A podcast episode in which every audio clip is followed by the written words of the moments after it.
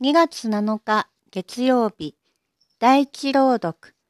列王記上8章1から7、9から13節列王記その日、ソロモンはイスラエルの長老、すべての部族長、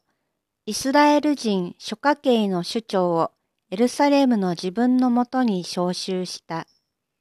ダビデの町、シオンから主の契約の箱を担ぎ登るためであった。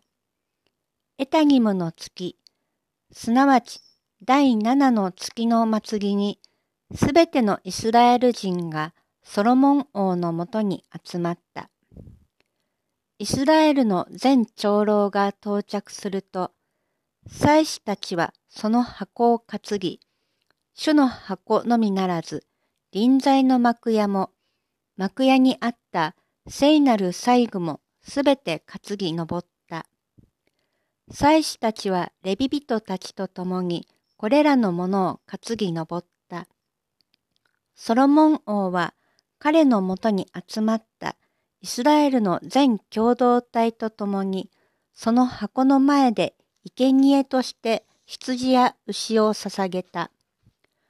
その数はあまりにも多く、調べることも数えることもできなかった。祭司たちは主の契約の箱を定められた場所、死聖所と言われる神殿の内陣に運び入れ、ケルビムの翼の下に安置した。ケルビムは箱のある場所の上に翼を広げ、その箱と担ぎ棒の上を覆う形になった。箱の中には石の板2枚のほか何もなかった。この石の板は、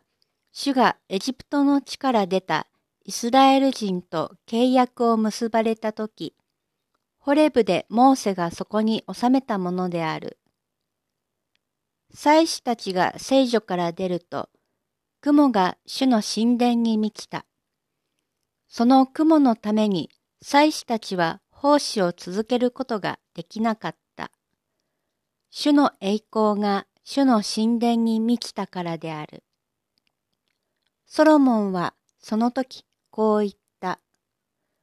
主は密雲の中にとどまると仰せになった。荘厳な神殿を